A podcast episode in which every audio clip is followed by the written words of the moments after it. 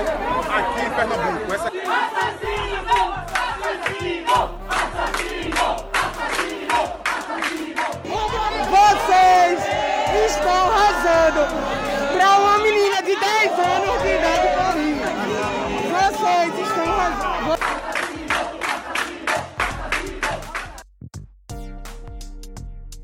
A exposição de uma menina de 10 anos que foi estuprada desde os 6 anos e engravidada por um tio levantou a discussão sobre violência sexual e aborto no Brasil.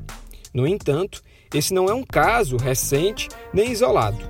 No Ceará, de janeiro a julho deste ano, 664 casos de estupro de crianças e adolescentes de até 14 anos foram registrados conforme dados da Secretaria de Segurança Pública e Defesa Social. Eu sou Diego Viana e esse é o Recorte. Segundo os dados levantados pelo O Povo, junto à Secretaria de Segurança Pública, os casos de estupro envolvendo menores de 14 anos tiveram 551 vítimas do sexo feminino e 113 do sexo masculino.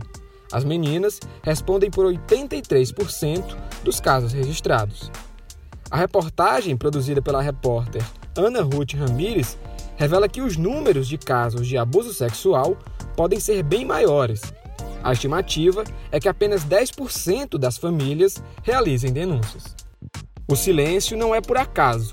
Mais de 70% dos casos de abuso e exploração sexual são praticados por pais, padrastos ou outros parentes das vítimas.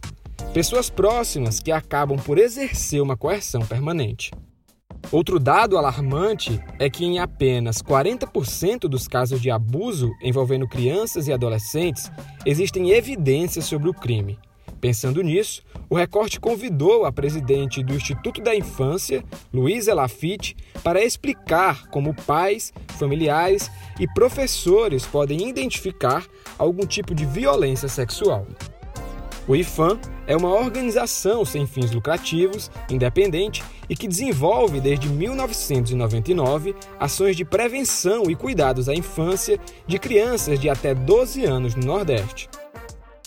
Então, assim, focando um pouco na violência sexual, dentro do abuso sexual, que aí a gente encontra com crianças pequenas e as idades variam, tem casos de bebês, tem casos de crianças pequenas com bebês, pegando a faixa etária de 0 a 12, de acordo com a orientação, com a definição do ECA de criança, a gente tem desde um choro, dependendo da idade, você vai ter Primeiro, choro frequente e choro sem motivo aparente é, uma, é um indicador importante. Né? A criança, quando ela se manifesta, quando ela não está bem, o choro é uma manifestação muito presente na vida da criança. Existe também uma outra questão que é a irritabilidade, sem causa aparente a criança está irritada, a criança fica inquieta, a criança é uma criança agitada, a criança tem pesadelos, né? A criança é uma criança instável, ela não, ela não se concentra. Isso é uma característica e também, na verdade, ela vai para todas as faixas etárias, né? Por outro lado, ela também pode ter um oposto, ela pode ter uma apatia, ela pode ter uma tristeza, ela tem uma certa, ela fica parada, ela fica olhando no vazio, ela não presta atenção. Isso também são indicadores, principalmente aí a gente está falando de crianças já a partir de um ano, né? Que também acontece.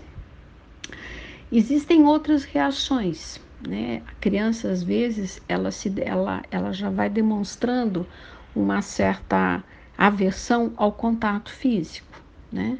Então, principalmente em relação ao sexo oposto, né, que é aquele que está abusando. Então, ela, ela demonstra uma certa aversão ao contato físico, ela demonstra uma certa aversão a chegar perto, ela fica muito ressabiada, né? Ela fica muito assim quieta, ela observa, ela não se entrega, ela não se, ela não mantém uma relação afetiva de reciprocidade, ou seja, ela não responde ao, ao afeto, ela não, ela está sempre muito assustada. Eu acho que esse é um dos principais indicadores. Existem outros que são assim bem é, mas até, um, até tem dificuldades, por exemplo, de alimentação, tem dificuldade, tem às vezes problemas de enurese, tem problemas de distúrbios de, de, de alimentação, tem dificuldades de atraso no desenvolvimento da fala, né, da, da dificuldades nessa expressão. Esse já é mais voltado para as crianças, digamos assim, de 4 a, a 12 anos, né? Dificuldade de socialização, tende muito ao isolamento, né? E estando na escola, vai haver também uma, um outro indicador muito importante que é a dificuldade de aprendizagem. Né? Então, a criança tem muita dificuldade de aprendizagem, ela não se concentra, ela não aprende, quando dependendo, e vai variar muito de acordo com até assim o abuso é um abuso, não importa se ele não tem uma caracterização de pouco ou muito, ele é um abuso, ele já é um abuso, ele já é muito. Mas assim, a, a dificuldade da escola vai estar muito relacionada ao tipo de abuso que essa criança está sofrendo. Né? Eu acho que esses são os principais, essa ansiedade da criança, esse pesadelo, às vezes dificuldades de sono, é, esse déficit que eu falei de atenção. Ah, tem um dado muito importante: a criança tem uma baixa autoestima. Ela tem uma referência dela muito baixa, ela não se vê bem, né? Ela tem uma falta de confiança. Existem alguns indicadores muito importantes, né? Que é, são marcas no corpo. Isso acontece, né? Tem crianças que têm marcas no corpo marcas, digamos assim, manchas roxas, né? A criança tem essa manifestação também, que pode até se achar que é uma violência física, mas ela também está associada à violência sexual, então tem que ser explorado isso. Mas essencialmente a violência sexual ela traz muitos esses dados assim emocionais, de capacidades mesmo cognitivas, né? De distúrbios de comportamento. Esses são os principais indicadores que eu estava falando anteriormente. O episódio da garota capixaba que teve que realizar um aborto aos 10 anos após ser vítima de estupro do próprio tio expôs uma situação bastante recorrente. Somente em 2020, no Ceará, 105 meninas de 10 a 14 anos foram engravidadas. Apenas um aborto foi autorizado. Já no ano de 2019, 209 gestações nessa faixa etária foram notificadas e apenas três abortos foram realizados. Para discutir mais sobre esse assunto, o Recorte recebe hoje a repórter do O Povo, Ana Ruth Ramires. Ela é responsável pelo levantamento desses dados e pela produção da série de reportagens sobre o tema. É sempre um prazer contar com a sua participação aqui no Recorte. A gente conversa agora sobre essa série de reportagens que você produziu e que mostra a situação da violência sexual aqui no Ceará. Eu começo te perguntando sobre a produção desse material. Como foi para você realizar esse levantamento e com quem você conversou? Esse é um tema muito difícil, né, da gente, da gente trabalhar, da gente produzir conteúdo é, emocionalmente falando mesmo, porque a, o, o, estupro é um crime horrível de todas as formas, mas quando a gente fala de estupro de crianças e adolescentes é muito mais pesado, né? É algo muito mais delicado quando a gente, quando a gente vai abordar. E aí a gente tem dados nacionais sobre isso, né? E aí a gente é, buscou alguns números, né, junto às secretarias do governo. É, alguns números sobre como é esse cenário aqui no nosso estado e a gente também falou com algumas instituições que trabalham nesse enfrentamento, né, a esse tipo de crime, como a Defensoria Pública aqui do estado, como a Unicef Brasil, como a Childhood, algumas instituições que atuam diretamente na proteção de crianças e adolescentes. Uma forma bem elucidativa de entender esse assunto é compreendendo como identificar a tipificação de cada crime. Por isso, a pergunta é: qual a diferença entre abuso e violência sexual?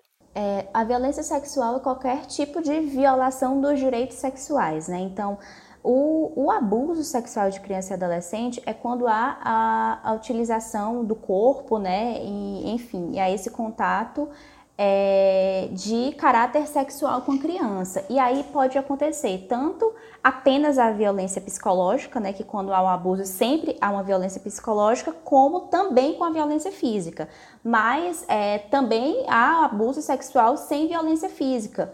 Isso pode acontecer é, quando a pessoa muitas vezes tem conversas é, de caráter obsceno, faz comentários erotizados é, pra, para uma criança, quando mostra material pornográfico para uma criança, quando ela se expõe e se estimula sexualmente, né, é, é, mostra os órgãos sexuais para uma criança, mesmo sem encostar nela, ela está cometendo esse abuso sexual.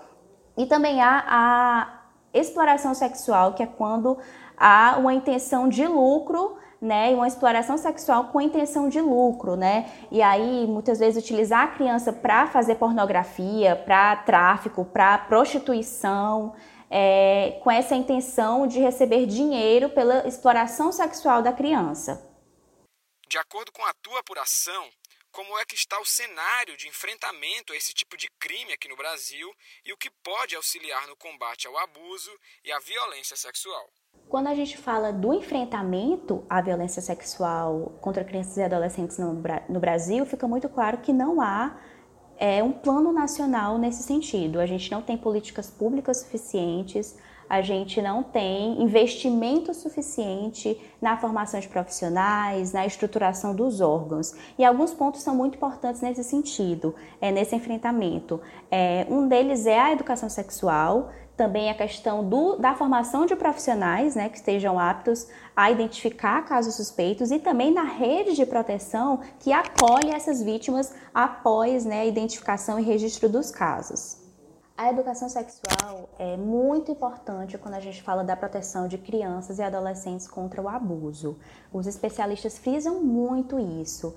E é importante falar é, que a educação sexual não é ensinar crianças e adolescentes a terem relações sexuais.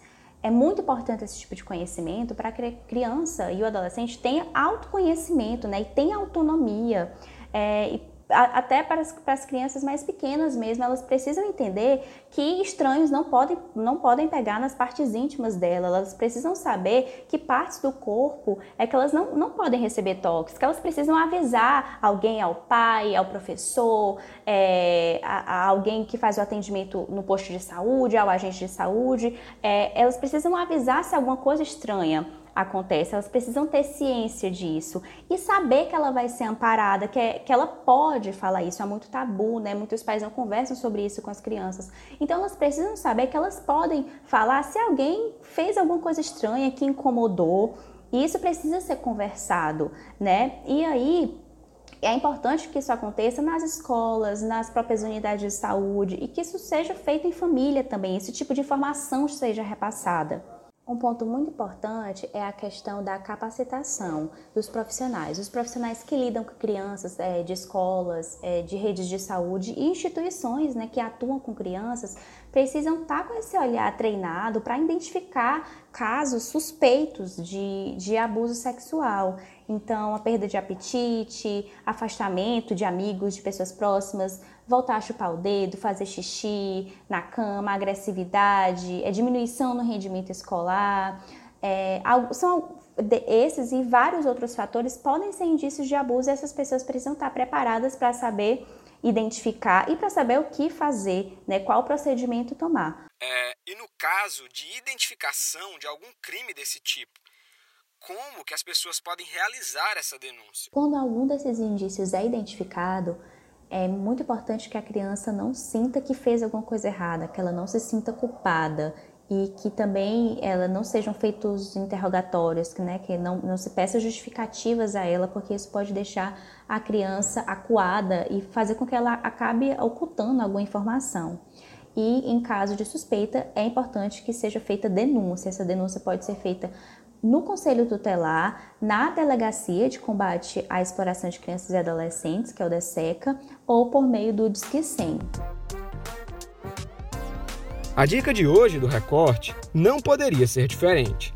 Se você ouviu esse episódio e quer saber mais sobre o assunto, Não deixe de acompanhar a série de reportagens que está disponível no O Povo Mais. O link para o acesso está na descrição desse episódio. O recorte de hoje fica por aqui e até a próxima!